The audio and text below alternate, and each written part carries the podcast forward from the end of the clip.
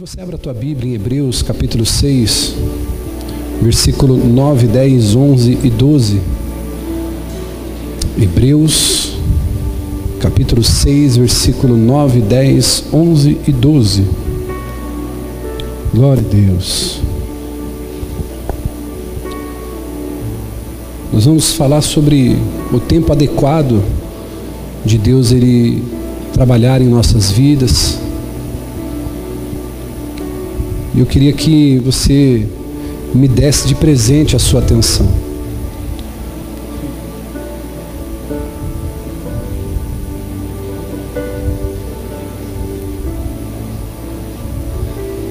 Glória a Deus. Hebreus capítulo 6, versículo 9, 10, 11 e 12. Quem achou, diga amém.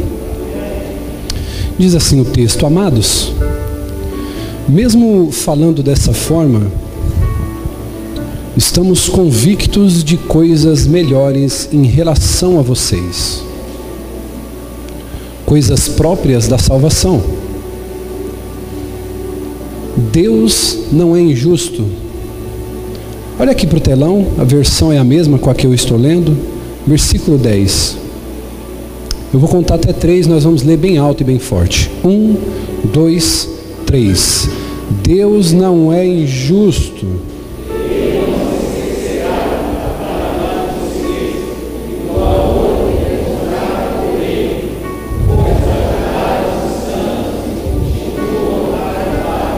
Queremos que cada um de vocês mostre esta mesma prontidão até o fim para que tenham a plena certeza da esperança, de modo que vocês não se tornem negligentes ou indolentes, mas imitem aquele que, por meio da fé e da paciência, recebem a herança prometida.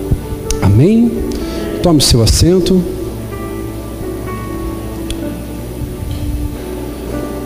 A nossa igreja, querido, ela tem como primícia o temor pelas escrituras, a exposição da mesma.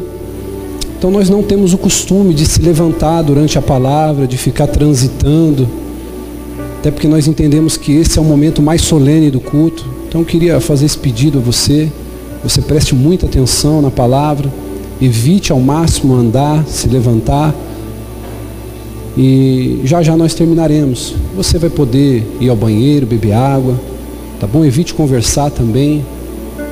Evite atrapalhar a pessoa que está do seu lado, porque às vezes a palavra ela pode, às vezes não, a palavra com certeza ela pode libertar a vida dessa pessoa que está do seu lado. Então toda atenção nesse momento ela é muito importante. Amém? Esse texto que a gente acabou de ler, ele me chama a atenção no versículo 10, pois ele diz que Deus não é injusto. Deus ele não esquece do trabalho que a gente faz para ele e do amor que a gente tem pela obra dele e pelos santos que fazem a obra dele. Por isso que Jesus ele vai dizer que aquele que der um copo de água a um profeta, ele certamente será abençoado com um galardão de que um profeta receberá. O escritor de Hebreus ele lembrou que Deus ele não se esquece da sua obra. A obra de Deus na terra é uma das coisas mais importantes e caracterizada pela igreja de Cristo. No entanto, quando nós atravessamos, Diaconisa Juliana, tempos difíceis na nossa vida, nós tendemos a acreditar de que fomos abandonados por Deus. Quero que você redobre sua atenção nessa introdução, porque isso é muito importante. Deus ele não se esquece da sua obra. A Bíblia diz que uma mãe que amamenta, e eu já preguei sobre isso aqui, ela pode crescer um filho. A Bíblia diz, ainda que uma mãe que amamente, ela pode esquecer o seu filho. Todavia eu, Senhor, não me esquecerei de ti. Se Deus não se esquece de você, não se esquece da obra, por que que em alguns momentos da nossa vida nós nos sentimos abandonados por Deus? Eu vou explicar para você por quê. Porque a nossa mente, a nossa realidade, ela nos engana. O sofrimento nos leva a crer no abandono. Talvez um momento difícil que você atravessou na sua vida e ninguém te ligou, ninguém te mandou uma mensagem, ninguém perguntou como você estava, você se sentiu abandonado, você se sentiu esquecido. E Esses tempos difíceis, eles às vezes fazem a gente se sentir como Deus se tivesse esquecido de nós. Mas a verdade, queridos, é que Deus ele não tem uma mente como a mente humana. Deus ele não tem os neurônios como o neurônio do ser humano. Deus não tem um córtex cerebral como o ser humano tem. Embora nós somos a imagem e semelhança do Altíssimo, Ele é Deus e nós somos criação. E eu quero examinar com vocês aqui hoje alguns casos em que Deus ele se lembrou de certas pessoas.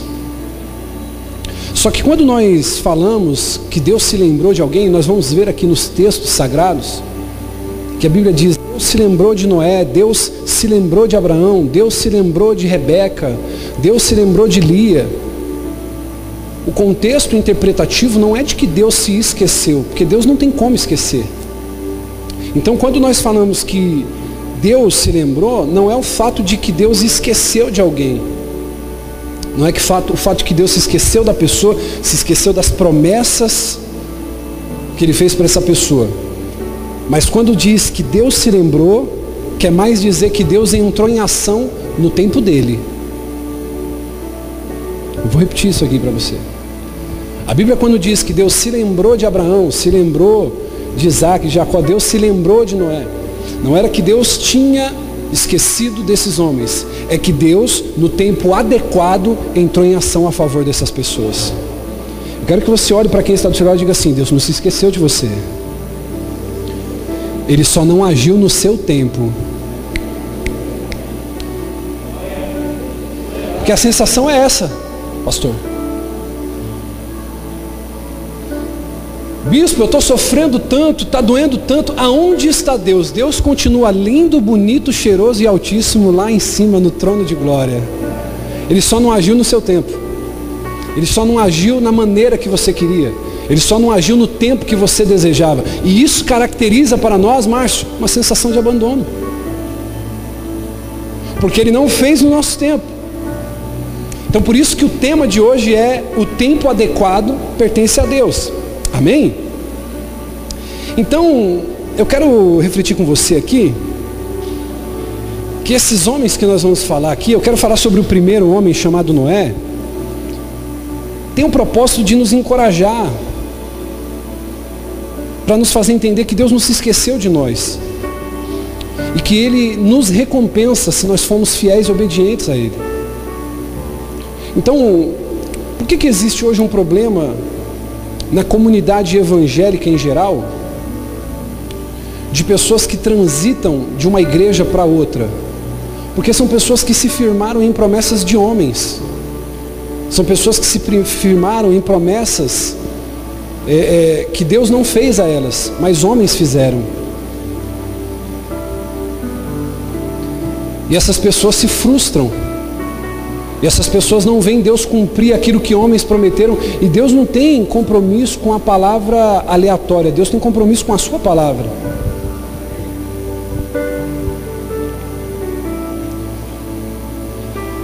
Gênesis capítulo 8, versículo do 1 ao 5, vai falar sobre Noé. Não sei se é possível abrir aqui, os meninos vão. Capítulo 8, filho. 8 do 1 ao 5. Obrigado, viu? Pela presteza. Olha só. Então Deus, diga comigo, lembrou-se de Noé. De todos os animais selvagens, rebanhos domésticos que estavam com ele na arca, enviou então um vento sobre a terra. As águas começaram a baixar, as fontes da profundeza e as comportas do céu fecharam e a chuva parou. Isso aqui é muito importante. As águas foram baixando pouco a pouco sobre a terra, ao fim de 150 dias, 3, 6, 9, 12, 15. Cinco meses ininterruptos de chuva. As águas tinham diminuído. Versículo 4. E no 17 dia do sétimo mês, a arca pousou nas montanhas de Ararat. As águas continuaram baixar até o décimo mês, e no primeiro dia do décimo mês apareceram os topos da montanha que, que tinha acontecido com Noé? Deus varreu a humanidade com um dilúvio.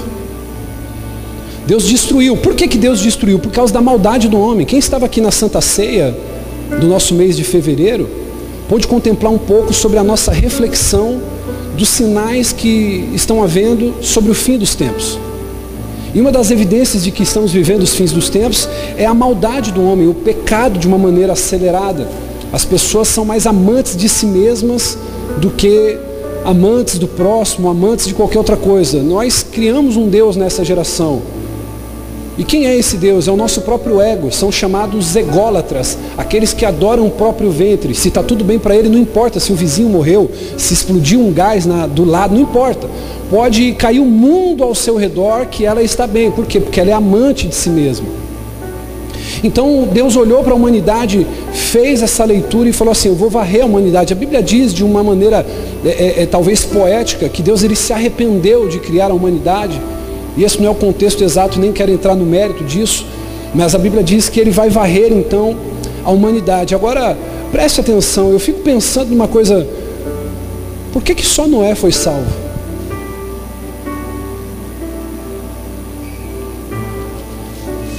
Noé foi salvo por sua fé em Deus. A Bíblia diz que Noé, ele era uma pessoa obediente.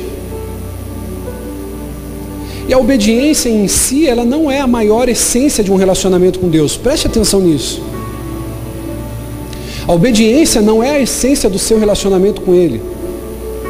A obediência é uma evidência de que você se relaciona com Ele. Então a obediência a Deus não é uma característica de obrigação de relacionamento com Ele, diácono Girei. Não. A obediência a Deus caracteriza essa relação que eu tenho com Ele. Então, quando eu me relaciono com Deus, quando Deus de fato é o Deus da minha vida, uma evidência que paira sobre mim é a evidência de que eu sou obediente. Então, isso evidencia meu relacionamento com Ele. Você quer saber se uma pessoa teme a Deus? Posso falar isso aqui?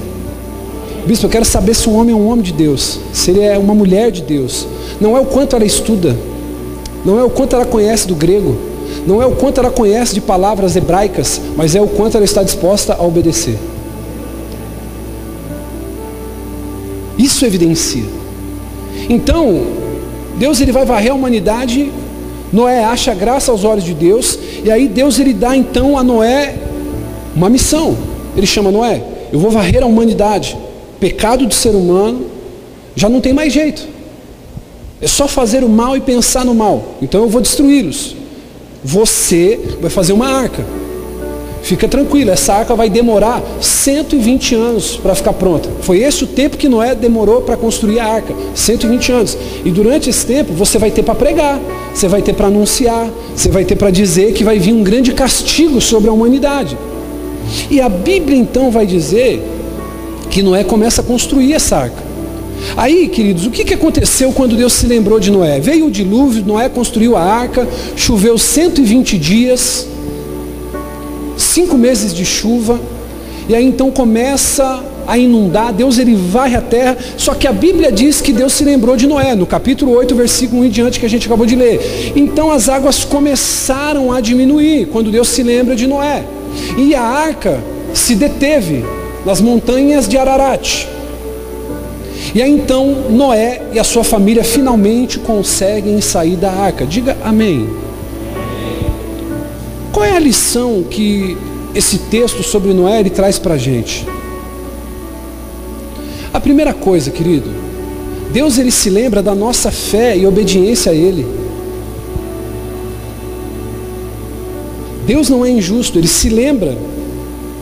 E Noé é um exemplo de fé para nós. Hebreus capítulo 11, versículo 7, está escrito: Pela fé, Noé, quando avisado a respeito das coisas que ainda não se viam, movido por um temor, construiu uma arca para salvar a tua família. Por meio da fé, ele condenou o mundo e se tornou herdeiro da justiça que é segundo a fé.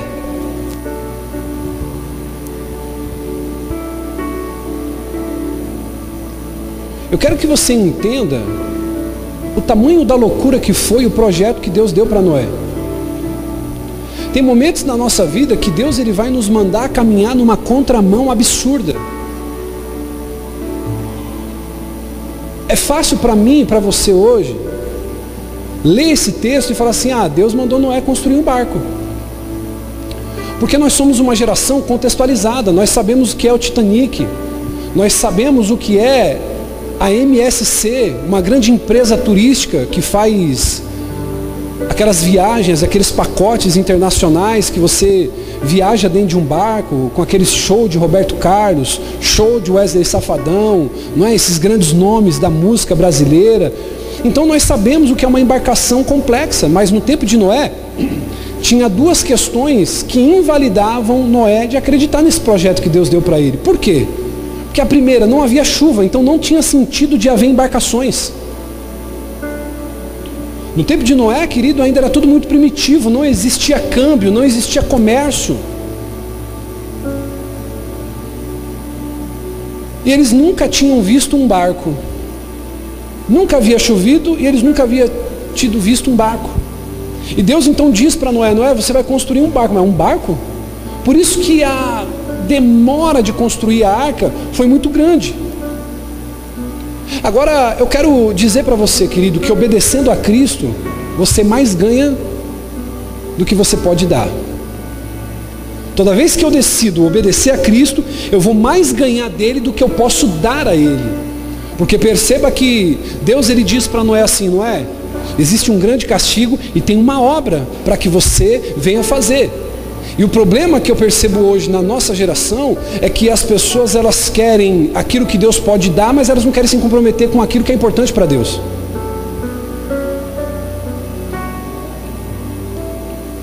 Ô bispo, eu quero ir para a igreja.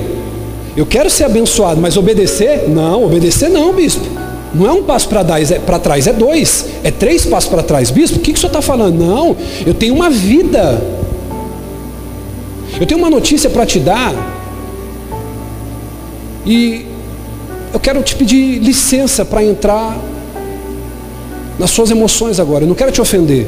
Aqui a intenção não é essa. Eu quero liberar uma palavra que cure a tua vida. Mas você precisa estar com o coração aberto para isso. Será muito triste nos últimos dias da sua vida, quando você se apresentar diante de Deus, e Ele olhar para você e dizer assim: Eu quero que você me entregue aquilo que suas mãos conquistaram e produziram e você dizer para ele assim: Deus, eu tive filhos lindos, os meus filhos foram os mais obedientes da escola, eu tive um casamento memorável, eu fui muito feliz ao lado da minha esposa. Senhor, eu construí uma casa de três andares, eu tive carros, eu trabalhei, fui fiel, dizimei, ofertei dentro da igreja. Ele vai olhar para você e dizer assim: ó, se afasta que eu não te conheço. Porque o que evidencia o meu relacionamento com Deus não é o quanto que Ele me abençoa, que a Bíblia diz, isso se chama graça comum. A graça comum ela vem sobre todos. A Bíblia diz que o sol ele vem sobre o ímpio e sobre o justo. A Bíblia diz que o orvalho desce sobre o ímpio e sobre o justo. Isso é graça comum. E existe a graça salvadora, são duas graças. Agora que triste para você, olhe para mim, redobre sua atenção, vai ser no dia do grande juízo você se encontrar diante do Deus que você julga servir e você passou uma vida inteira dentro da igreja e vai passar uma eternidade morando no inferno. Porque você nunca se importou com o que era importante para Deus, você sempre se importou com aquilo que Ele poderia fazer por você. Então não se engane, o fato de estar dentro da igreja não te garante nada. O fato de entregar o seu dízimo dentro da igreja não te garante nada. O fato de você ser amigo do pastor não te garante nada. O fato de você trabalhar na igreja não te garante nada. O fato que vai garantir alguma coisa para você é você estar tá comprometido com aquilo que é importante para Deus. Deus se lembrou de Noé. Deus ele não se esquece. A gente hoje vê uma geração ávida pelas suas coisas, pelos seus sonhos, pelos seus projetos. Eu não estou aqui dizendo que você não deve trabalhar para ter uma casa melhor, não estou dizendo isso. Eu não estou pregando a teologia da pobreza, a teologia franciscana, não é isso que eu estou dizendo para você. Você tem que trabalhar para ter uma casa melhor, mas não faça isso, teu propósito de vida. Você tem que trabalhar para os teus filhos ter o melhor, mas os seus filhos não é o teu propósito de vida. Você tem que trabalhar para poder crescer, multiplicar, ter dinheiro, mas não faça isso o teu propósito de vida. O teu propósito de vida é a eternidade. Você ainda vai viver eternamente. Aqui é passageiro. Agora olhe para mim, quando eu olho para a vida de Noé, Noé não tinha mulher? Claro que tinha, a Bíblia diz que ele tinha três filhos, mais a sua esposa. Eu quero dar um recado para você aqui que negligencia aquilo que Deus tem para você em prol da tua família. A tua família não vem em primeiro lugar, quem vem em primeiro lugar é o Deus que você serve. A igreja vem em quarto lugar. A igreja vem o quê? Em quarto lugar. Aqui nós ensinamos isso. A igreja não é a prioridade, mas Deus é. Diga comigo, Deus, família, terceiro, quem sabe? Quarto? Vamos lá, primeiro. Segundo. Esse é o tripé que nós ensinamos aqui. Qual é a prioridade da tua vida? Deus. Segundo, família. Terceiro, trabalho. Quarto, a tua igreja. Porque se os três primeiros não estiverem ok, você vai ser um problema ambulante aqui dentro. Você vai ser uma pessoa pior que um demônio. Era melhor ter um demônio dentro da igreja do que uma pessoa tribulada com Deus, na família e no trabalho. É melhor ter um capeta rodando por aqui do que alguém ruim nessas três áreas. Diga para o seu irmão assim, misericórdia. Mas faz sentido isso, sim ou não? A pessoa é tribulada com Deus, tribulada com a família, tribulada no trabalho, vai para outro lugar, irmão. Não vem aqui estragar a igreja, não.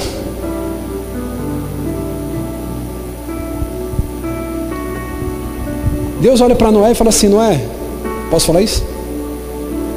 Você quer saber, querido, se você está trabalhando para o pastor da igreja ou se você está trabalhando para Deus? Posso falar isso aqui? É só você ver o produto final daquilo que você faz.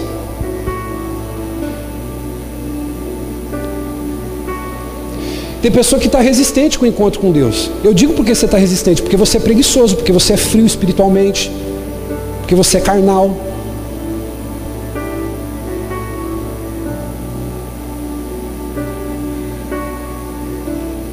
Deus olhou para Noé e falou assim: Você vai trabalhar 120 anos, tá?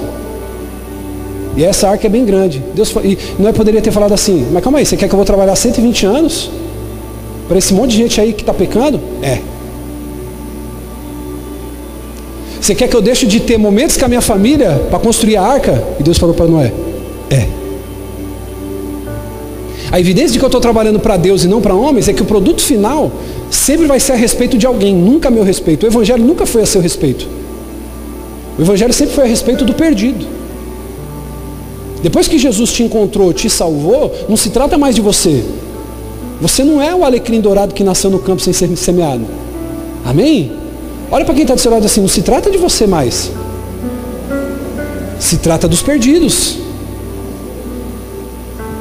Ei, Jesus não se entregou numa cruz para dar um jeitinho na tua vida, irmão. Ele se entregou numa cruz para salvar você da perdição eterna. A Bíblia diz em Tiago: do que se queixa o homem? Dos seus próprios pecados. Tem pessoas que entraram com problemas, crise amorosas aqui essa noite. Deus não tem culpa. Se você não foi inteligente para fazer a tua escolha, você escolheu a tua mulher pela coxa, você escolheu a tua mulher pelo seio, você escolheu a tua mulher pelas luzes. Você não escolheu ela pelo caráter.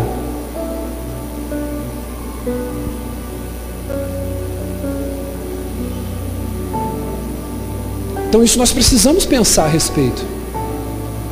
O quanto você está disposto a se comprometer com o que é importante para Deus? Essa é a pergunta. Porque Deus não deve nada para ninguém. Por que, muitas vezes nós estamos, não estamos vivendo colheitas, não estamos vivendo milagre, não estamos vivendo resposta de Deus? Porque Deus não tem o porquê de se lembrar de nós. Nós não temos um memorial diante dele, nós não temos nada, absolutamente nada.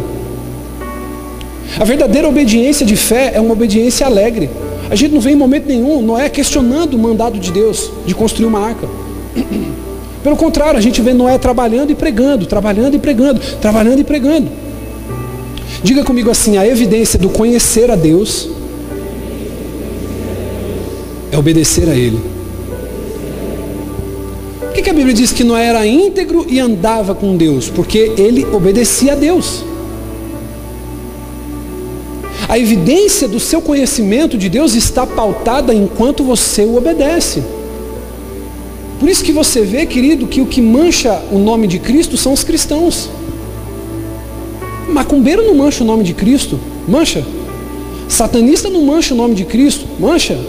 Quem mancha o nome de Cristo? Cristãos sem compromisso. São aqueles que conhecem, que vão para a igreja, que dizem ok, mas não vivem de acordo, não se comprometem com aquilo que é importante para Deus. Perceba, querido, que no final se trata do quanto nós estamos compromissados com aquilo que é importante para Ele. No meio de uma geração inteira, tem gente que pensa assim, não, bispo, no último dia Quando eu estiver no meu último suspirinho, Deus vai me salvar. Não vai não, você vai para o inferno.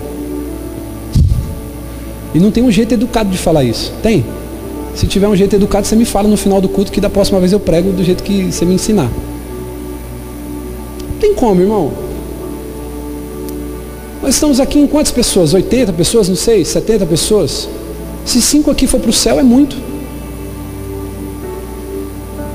E isso me assusta, irmão. Eu quero estar no meio desses cinco. Quem quer estar no meio desses cinco aí? Olha para o teu irmão e diga assim, eu, hein?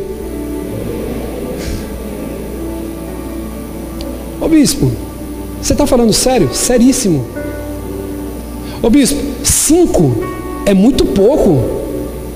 Não é não, irmão. Você já parou para pensar sobre isso? No meio dessa multidão que está aqui, se Jesus salvar cinco é muito? Por quê, bispo? Porque a Bíblia diz que quando ele mandou o dilúvio, ele só salvou um justo. Diga comigo, Noé. E no meio de uma humanidade, Deus salvar uma pessoa, irmão, é pouca gente demais. E a Bíblia diz que ele só salvou os seus filhos e os familiares por amor a Noé, porque eles não tinham para onde ir, eles tinham que obedecer o pai e entrar na arca. Foram salvos pela obedi. Lembra de Sodoma e Gomorra? O que, que Deus falou para Abraão? Abraão, se tiver cinco justos na cidade, eu não vou destruir. O que, que aconteceu com a cidade?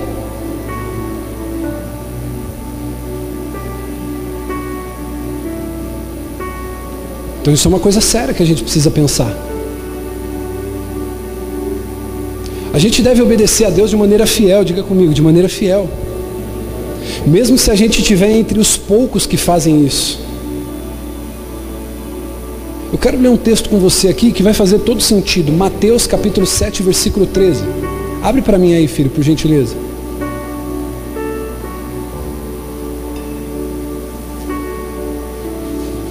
Olhem para o telão comigo aqui vamos ler.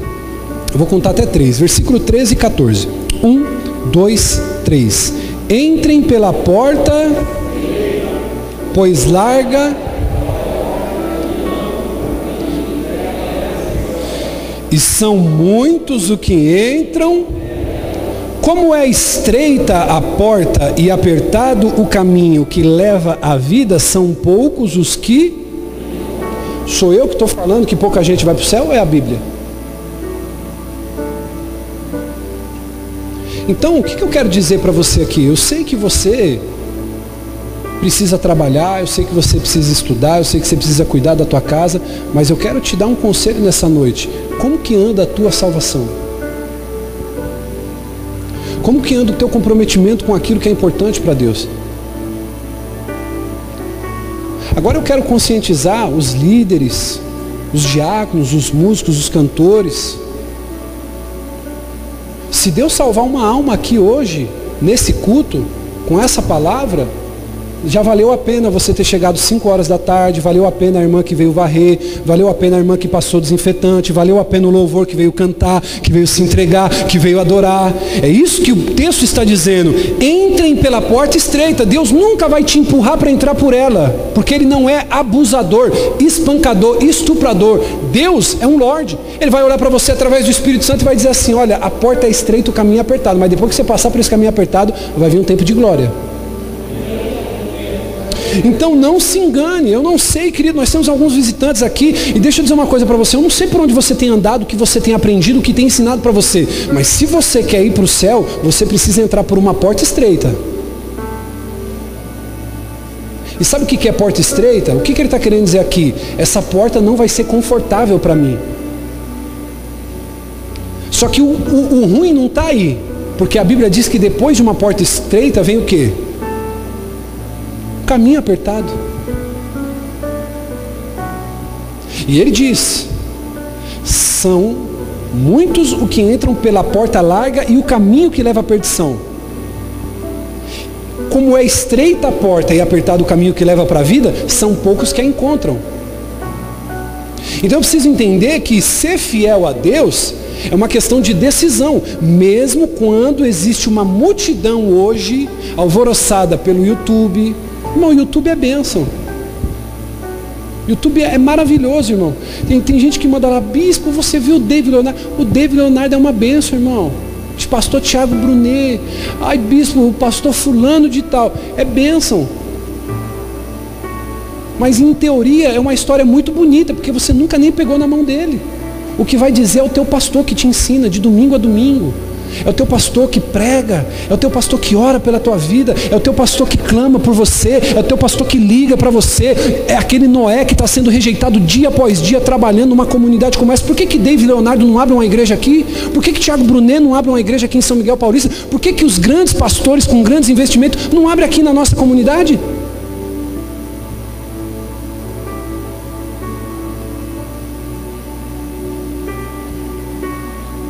Então você tem que honrar o Noé de São Miguel Paulista, o Noé do Jardim Helena, o Noé do Vila Mara, que são homens e mulheres que estão abrindo mão dos seus casamentos, muitas vezes, dos seus sonhos, daquilo que vocês poderiam conquistar para poder edificar uma arca para você estar dentro dela. Você já parou para pensar nisso? Olha como é que nós estamos todos sentadinhos, bonitinhos, um do lado do outro. Tem alguém pagando um preço, querido, para essa arca estar tá sendo construída, para que você e a tua família embarque nessa com destino ao céu. Então o mínimo que eu posso me fazer é me comprometer com aquilo que é importante para Cristo. Me comprometer. Desculpe, querido, eu sei que você entrou aqui essa noite, talvez, precisando, bispo, eu preciso de um milagre, eu preciso.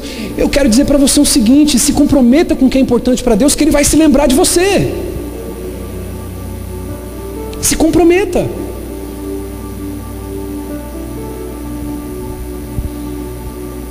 Tem uma frase, querido, de João Calvino, que ela é muito poderosa. As ovelhas de Cristo são marcadas na orelha e na pata, porque elas ouvem a sua voz e o seguem. Então eu preciso seguir, eu preciso caminhar por esse caminho de obediência. Agora tem uma frase aqui de um teólogo francês, que se você puder anotar ela, nós vamos liberar tatuagem hoje nesse culto. Você fazer essa, essa frase aqui, está liberado. Aquele que obedece sinceramente se esforça para obedecer totalmente. Aquele que obedece sinceramente se esforça para obedecer totalmente. Ô filha, de repente se você quiser mudar de lugar, tiver meio frio aí, tá bom para criança? Senta um pouquinho mais lá para trás, tá? Fica à vontade, tá bom? Se você quiser se levantar aí. Amém, queridos?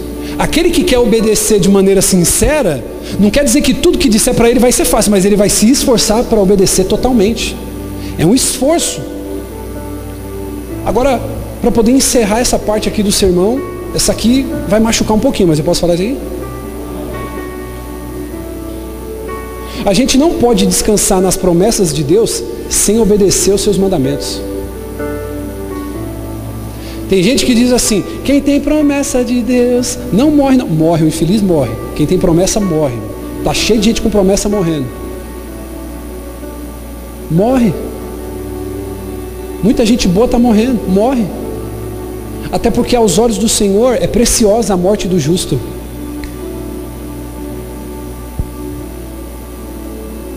Então, a gente não pode achar que nós vamos descansar na promessa. Tem gente que diz assim, não, bicho, Deus é uma promessa para a minha vida. A pessoa não tem compromisso com aquilo que é importante para Deus e diz, não, Deus vai me abençoar, Deus vai mudar. Será que Deus pode se lembrar de você nessa noite?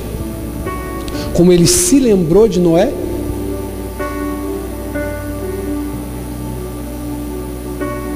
Será que a gente não está andando na contramão do evangelho bíblico, do evangelho que está nas escrituras? E nós estamos indo em derrocada com o evangelho sabor de mel que está sendo pregado por uma geração de pastores sem comprometimento bíblico, que quer ver a igreja cheia, quer ver a igreja inchada, mas não quer ver a igreja convertida. Nós precisamos parar para refletir sobre isso. Aquele que obedece sinceramente, ele vai se esforçar para obedecer totalmente.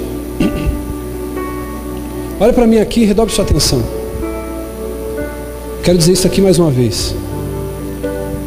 Como será triste passar uma vida inteira dentro da igreja e morar a eternidade no inferno?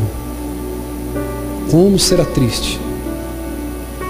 Porque tem pessoas que passam uma vida dentro da igreja sem se comprometer com aquilo que é importante para Deus. Quando eu olho para a vida de Noé, Não teria como Deus esquecer Noé dentro daquela arca. Me pergunte por quê, bispo? Porque Noé, para construir a arca, sacrificou o casamento, sacrificou os filhos, sacrificou seus sonhos, sacrificou seus projetos. A pergunta que eu quero fazer para você aqui, o quanto você tem se anulado para aquilo que é importante para Deus?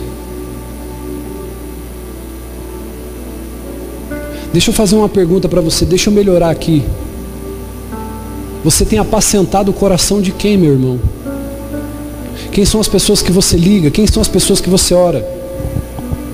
Quem são as pessoas que você se preocupa? Deixa eu te fazer uma pergunta aqui. Orar já é uma dificuldade, não é, irmão? Agora deixa eu te fazer uma análise junto com você. Como tem sido a sua oração? Deus me dá, Deus eu quero, Deus eu preciso. Você tem orado por quem? Você tem orado para Deus te converter de verdade, para você se comprometer, para você ser fiel à igreja que você participa, para você ser um membro atuante do corpo de Cristo, para você ser alguém que de fato anula a tua vida. Eu não estou dizendo, querido, aqui que você não deve honrar teu casamento, honrar tua vida financeira, tua vida profissional. Eu não estou dizendo isso. Só que ela não é o propósito da sua vida. Porque tente pensar comigo aqui, querido, quando você for se apresentar diante de Deus no último dia. Se hoje você tivesse que prestar contas a Deus da sua vida, quais são os frutos que você entregaria? Jesus amaldiçoou uma figueira estéreo porque ela não tinha frutos, ela era estéreo. Jesus abomina a esterilidade. E ele amaldiçoou, aquela figueira secou, ela não deu frutos. Aí eu pergunto para você, quais são os frutos que você está nas suas mãos hoje para apresentar o Deus, ao Senhor da sua alma? Bispo, eu trabalhei muito, eu comprei um carro, legal, mas isso não é um fruto. Bispo, olha, meu casamento foi feliz, eu honrei minha esposa até o fim, não, isso é obrigação sua. Estou falando de fruto. Quais são os frutos que nós temos para apresentar para Deus? A Bíblia vai dizer de um segundo personagem chamado Abraão. Deus se lembrou de Abraão. O que, que tinha acontecido com Abraão? O Senhor apareceu para Abraão e falou para Abraão assim: Olha, eu vou destruir Sodoma e Gomorra. Por quê? A história se repete, irmão. Por que, que Deus ia destruir Sodoma e Gomorra? Por causa do pecado, por causa do coração malvado. Sobrinho de Abraão estava vivendo lá. Qual era o nome dele? Diga comigo, Ló. E Abraão pediu que o seu sobrinho fosse poupado. Ele pediu, ele intercedeu pelo seu sobrinho. Perceba, querido, que sempre vai se tratar de homens que estão sacrificando em favor de alguém. Posso falar isso aqui? Sabe qual é a maior evidência de que você deixou de ser um menino, deixou de ser uma menina, deixou de ser um garoto, uma criança? É quando você vive uma vida sacrificial. Enquanto você vive uma vida de eu quero, eu quero, eu quero, eu quero, você ainda não deixou de ser um garoto, você não saiu das fraldas ainda. Homens e mulheres de Deus são marcados por uma vida sacrificial. A gente olha para Noé, Deus se lembrou de Noé, mas Noé se sacrificou por uma geração. Embora nenhum deles se converteu, só ele, sua esposa e os seus filhos e as suas noras. Agora, quando a gente olha para Abraão, Abraão foi pronto em obedecer. Ele disse assim: Abraão, sai da sua terra, sai da sua parentela, sai do meio de todo mundo que você conhece e vai para um lugar que eu vou te mostrar. O que, que aconteceu quando Deus se lembrou de Abraão, irmão? As cidades foram destruídas. Sodoma e Gomorra foi destruída, mas Deus se lembrou de Abraão, por isso ele salvou o seu servo Ló. O que, que a gente pode aprender com essa pequena história? Que Deus ele se lembra de nós, mesmo em meio ao pecado, mesmo em meio à nossa sociedade agitada, mesmo em meio à nossa sociedade cada vez mais como Sodoma e Gomorra. Deus ele se lembra. Nós vivemos hoje, querido, em meio a uma, uma geração perversa, maldosa, violenta, opositora às pessoas piedosas. Deus ele se lembra de nós mesmo em meio à perseguição, o caos. Deus ele vai se lembrar do seu povo. Só que ele se lembra de nós quando a gente está disposto a se importar com aquilo que é importante para ele. Então nós precisamos entender, querido, que tudo vai da resposta que nós vamos dar para Ele. Deixa eu dizer uma coisa para você aqui. Posso falar isso aqui com muito carinho? Se você não pensa em se comprometer com as coisas de Deus, é melhor que você saia da igreja, que você não participe, que você nem frequente. Se contribuir financeiramente para você não é importante, você não precisa estar. Se ligar para alguém para você não é importante, se visitar alguém, se se desgastar, se se anular por amor à obra de Deus para você não é importante, você não tem que estar dentro da igreja. Porque lidar com vidas é isso. Lidar com o que é importante para Deus é isso. E muitas vezes você se anular. É muitas vezes você dizer não para si, dizer sim para Ele. Até porque foi Jesus que disse: aquele que quiser vir após mim, negue-se a, tome a sua cruz e me Então, Jesus ele não diz para você assim, ó, vem, tem gente que pensa assim, não, levantou a mão no culto lá, entregou a vida para Jesus, falou assim, eu estou salvo. Não está, querido, desculpa. Ô bispo, eu entreguei minha vida para Jesus, eu aceitei Ele como Senhor e Salvador. Não está salvo. Não está salvo. Já ensinei isso aqui já. Existe uma doutrina bíblica chamada regeneração. Quem já se cortou aqui alguma vez? Quando você se corta, o que, que acontece?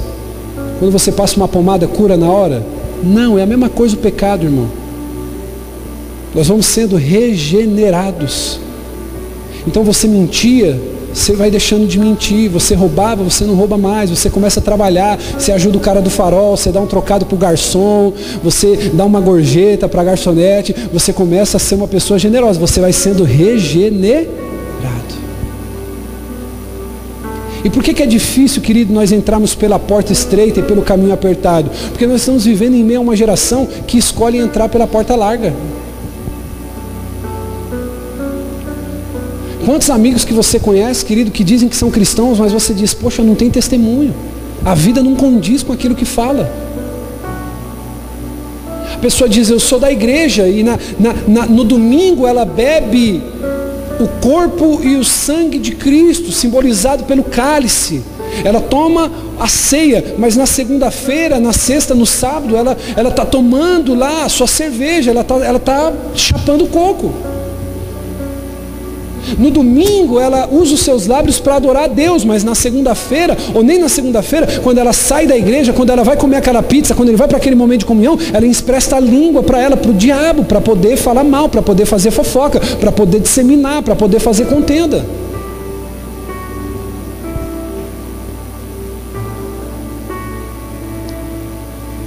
Deus se lembrou de uma mulher da Bíblia chamada Raquel, diga comigo, Raquel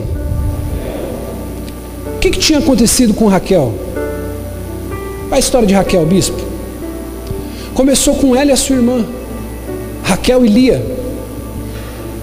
Jacó trabalhou sete anos por Raquel, que era muito linda, formosa. Ele se apaixonou, ele bateu o olho. Foi igual quando minha esposa me viu, ele se apaixonou, irmão, amor à primeira vista. E eu por ela também. Só que aí, o seu sogro enganou. E quando ele casou e foi para ele ir para a lua de mel, se é que você me entende, ele mandou a filha Lia. E Lia, ela era uma mulher de gentil aspecto. Diga, ô glória. A Bíblia, até para chamar alguém de feio, é elegante. É bom para perceber? Porque a Bíblia vai dizer, filha, que Lia, ela era, ela tinha um probleminha nos olhos, não sei se é vesga, alguma coisa assim. E aí ela era meio feinha. Só que a Bíblia diz assim: Elia era de gentil aspecto. Olhe para alguém aí que tem o gentil aspecto do seu lado aí, veja aí a beleza dele. Essa pessoa que está do seu lado aí é bonita ou tem um gentil aspecto, irmão?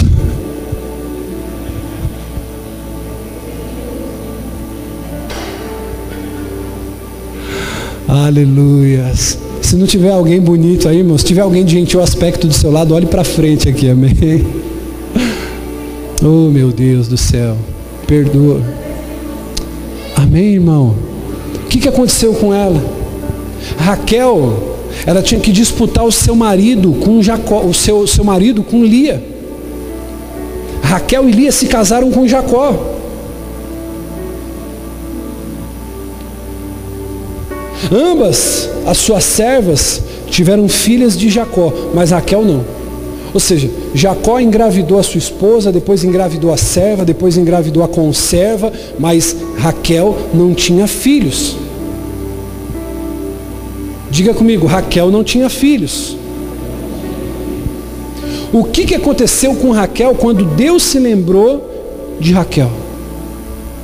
Ele deu ouvidos a ela, porque ela orava constantemente, e ele respondeu a oração dela, que era uma oração por um filho. Ela concebeu e deu à luz um filho. E ela reconheceu a bênção de Deus. Agora, sabe quem é filho de Raquel? Quem é que sabe? nada mais e nada menos do que um homem chamado José. Tudo isso por quê? Deus se lembrou de Raquel. Eu queria que você olhasse com carinho para a pessoa que está do teu lado. Aponte o dedo para ela assim e diga assim, ó, Deus vai se lembrar de você. Diga para ele assim, está preparado? Bispo, o que, que o senhor quer dizer?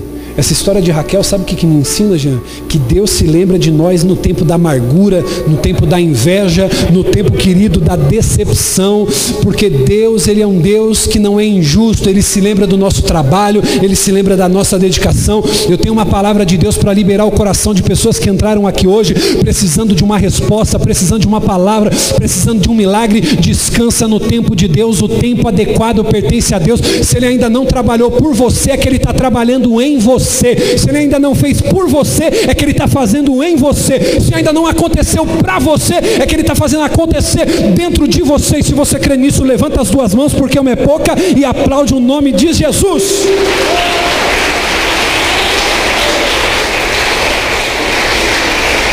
Ah, meu Deus!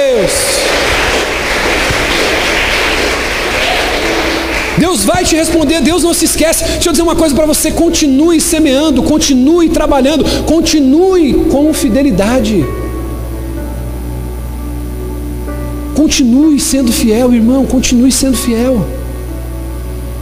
A nossa maior dificuldade, eu posso falar para você aqui diante de Deus, diante do Espírito Santo, com a Bíblia na mão. Eu vou confessar para você aqui hoje qual é a minha maior dificuldade como pastor. Diante de Deus, minha maior dificuldade não é pregar. Minha maior dificuldade não é o dinheiro, não é a fama, não é o sucesso. A minha maior dificuldade é permanecer. Permanecer. Porque o que a gente vê de pessoas desistindo e naufragando na fé não é mole. Olhe para a pessoa que está do seu lado e diga assim: o desafio é permanecer.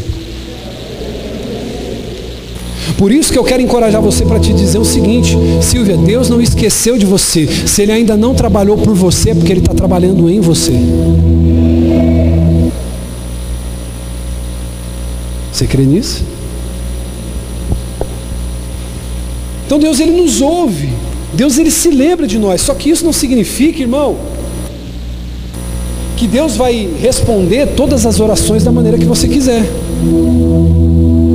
Abre para mim, filho, 1 João, capítulo 5, versículo 14. 1 João 5, 14. Abre aí para você acompanhar.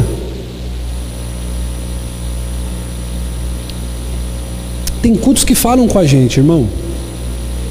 Eu queria te encorajar a trazer, querido, um bloco de anotação, trazer sua agenda, trazer um caderno, fazer anotações, igual a gente tem alguns diáconos aqui, algumas, alguns líderes da igreja. E às vezes, querido, isso é uma palavra que pode destravar a tua vida. No momento de aflição, de dificuldade, você vai correr as suas anotações pessoais e você vai falar assim: Poxa, Deus me deu aquela palavra naquele culto. Crie o hábito de fazer isso. 1 João 5,14. Esta é a confiança que temos ao nos aproximarmos de Deus. Se pedimos alguma coisa de acordo, de acordo, de acordo, Ele nos ouve. Ele nos ouve. E se sabemos que Ele nos ouve em tudo o que pedimos, sabemos que temos o que dele pedimos. Sabemos que somos de Deus e que o mundo todo está sob o poder do maligno. Eu quero dizer uma coisa para você aqui, querido, nessa noite. Deus está doidinho para te abençoar.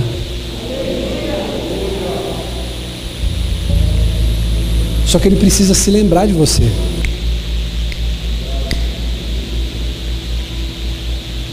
É tão bom, irmão, quando Deus se lembra de nós, sim ou não? Mas eu preciso fazer a minha parte. Diga assim: eu preciso fazer a minha parte. Para poder encerrar. Lembra quando o povo de Israel estava encarcerado no Egito, vivendo como escravo? Eu tenho uma palavra para você. Talvez hoje você trabalhe com o que não gosta, fazendo o que não quer. Talvez hoje a sua vida ela está totalmente em desacordo com aquilo que você sonhou. Talvez hoje a sua vida está de ponta cabeça. E você está lamuriando sobre o passado. Fala, bispo, eu era feliz no passado, no meu casamento, com meu marido, com a minha esposa, com a minha empresa, com o carro que eu tinha. Bispo, a minha vida era tão feliz. O salmista vai dizer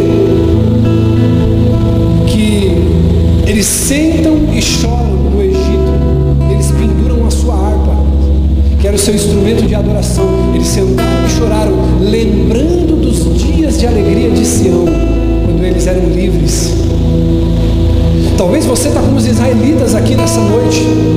Você pendurou suas harpas no salgueiro, você não tem motivo para cantar, você não tem motivo para se alegrar, você não tem motivo para celebrar, você não tem motivo para trabalhar, você não tem motivo para se envolver. Mas eu quero dizer uma coisa para você nessa noite, irmão. Fica tranquilo que o socorro de Deus está chegando, é no tempo determinado por Ele. Parece que Deus te abandonou, parece que Ele não ouviu tua oração, parece que as coisas não estão acontecendo, mas não é no seu tempo, é no tempo estabelecido pelo próprio Deus. Ele não está demorando, Ele está trabalhando em você, Ele está moldando o seu caráter, forjando em você. Os israelitas tinham chegado ao Egito para sobreviver à fome. Só que ao longo do tempo eles foram escravizados e oprimidos.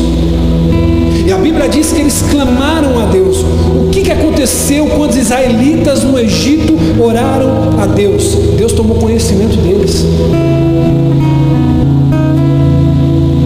E começou seu plano para libertá-los. Deixa eu dizer uma coisa para você, querido. Enquanto você não importunar o trono, o trono da graça, não haverá planos ao teu respeito. Você perceba que Deus ele respondeu a oração feita. Às vezes tem pessoas que querem muito que Deus faça. Ah, meu Deus, vou falar isso aqui. Ô bispo, eu preciso que Deus ele coloque a mão no meu casamento. Preciso que Deus coloque a mão na minha vida financeira. Bispo, eu preciso que Deus coloque a mão sobre a vida dos meus filhos. Deixa eu te falar uma coisa: o quanto você tem gastado de tempo em oração a Deus.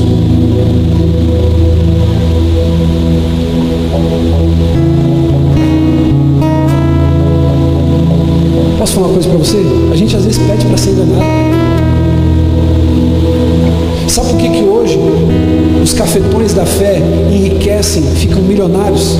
Porque é mais fácil de convencer que você vai pegar um envelope, trazer uma oferta para o altar e Deus vai fazer um milagre na tua vida do que te fazer entender, buscar na fonte que é Deus. Só tem pastor enganador porque também tem ovelha avarenta demais. Como diz o ditado, o golpe está aí. Quem quer. É mais fácil de fazer entender, filho, que você pegar uma oferta de 500 reais, 300 reais, mil reais, o sacrifício do Monte Sinai, a volta do que não foram, o milagre urgente, o culto dos desesperados, falta pôr um malandro e é com a porta dos desesperados para você viver um milagre. Eu preciso tanto que Deus faça, que Deus haja, então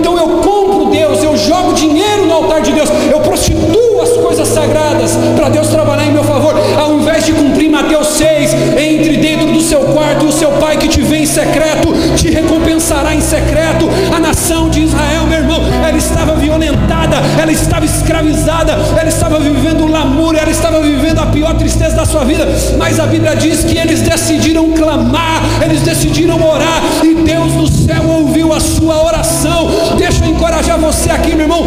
Pare tudo que você está fazendo, pare tudo você está fazendo e comece a se dedicar um tempo em oração por aquilo que é importante para você. Para de ser enganado por profeta mentiroso. Pare de ser enganado por coisas que não existem. Deus está com saudade de ouvir a tua voz. Se ele ainda não trabalhou por você, lembre-se disso, ele está trabalhando em você, em você. Até porque eu vou te dizer uma coisa: se esse sofrimento está te levando a buscar Deus, Ele está te fazendo mais bem do que mal. Se essa sua dor está te fazendo buscar a Deus, louvado seja a, dor, a Deus por essa dor que você está passando, porque ela está te fazendo mais bem do que mal. Dizer uma coisa para você, querido: o sofrimento é uma professora aprovada. O sofrimento nos ensina mais do que o dinheiro, o sofrimento nos ensina mais que a conquista, o sofrimento nos ensina mais que o sucesso. E se esse sofrimento está te levando para mais perto de Deus, bem-vindo. Aquele que quiser vir após mim, negue-se a si mesmo, negue-se a si mesmo e tome a sua cruz. Se lembrou da nação de Israel. Eu encerro aqui, bispo, por que, que Deus se lembrou da nação de Israel? Porque Deus ele se lembra de nós mesmo quando a gente pensa que estamos esquecidos. Mesmo quando parece que nós estamos esquecidos. Sabe, irmão, deixa eu contar aqui para você.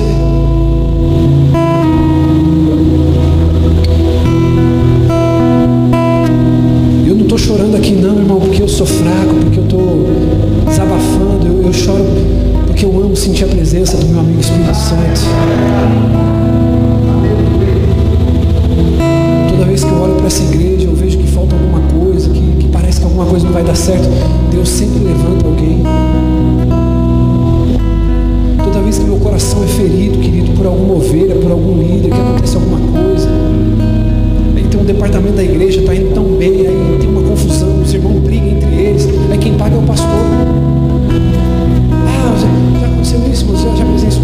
Os irmãos brigam, aí depois quem perde é, é, é, é, tal área da igreja, que poxa, o irmão trabalhava ali, era uma benção.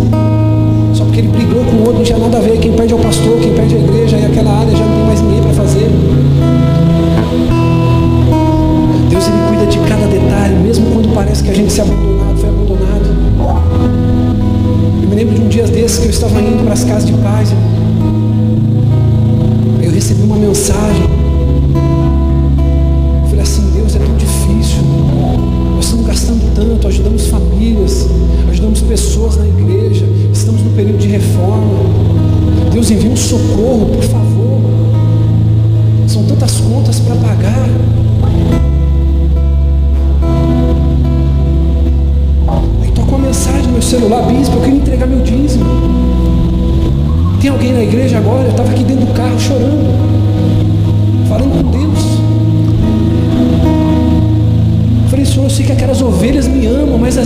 Preciso de um colo, eu preciso de um carinho. Parece que eu estou remando sozinho. O bispo, eu queria entregar minha ajuda. Ele parou o carro aqui, pediu a maquininha, eu deixei ele fazer a contribuição dele. Aí depois passou outra pessoa, falou, bispo, vai pintar a igreja, eu não consegui ajudar ainda. Posso fazer uma doação de uma lata de tinta? Para pecar, para você doar uma lata de tinta, não precisa pedir não, irmão, deixa Deus te usar. Isso o que o senhor está querendo dizer aqui? Eu estou querendo dizer de experiências minhas que eu estou vivendo. Deus ele não se esqueceu de você. Ainda que pareça que você está abandonado, Deus está do seu lado. Parece que ele te abandonou. Deixa eu dizer uma coisa para você: o deserto é a escola de Deus. Eu sinto uma unção aqui, irmão. O ar está diferente aqui dentro.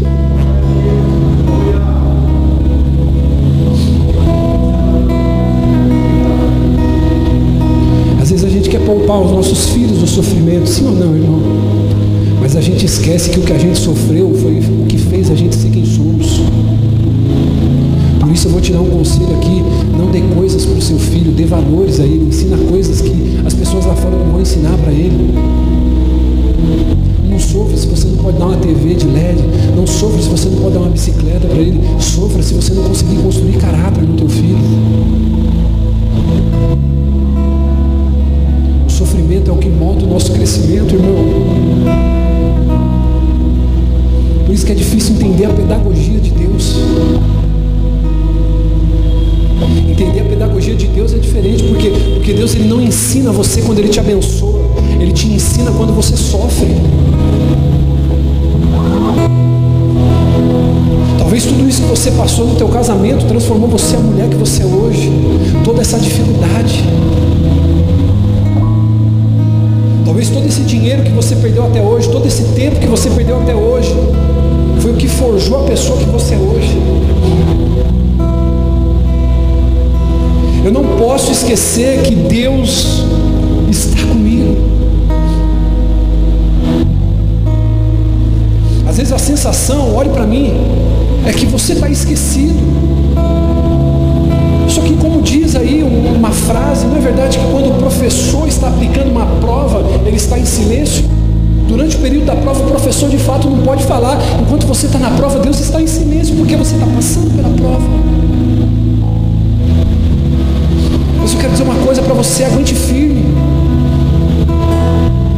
Uma coisa que eu tenho aprendido e falo com a minha esposa, não dá para segurar quem não quer estar comigo. A gente não pode acorrentar ninguém para caminhar com a gente. Bispo, eu estou infeliz, eu quero ir embora, querido, você está abençoado.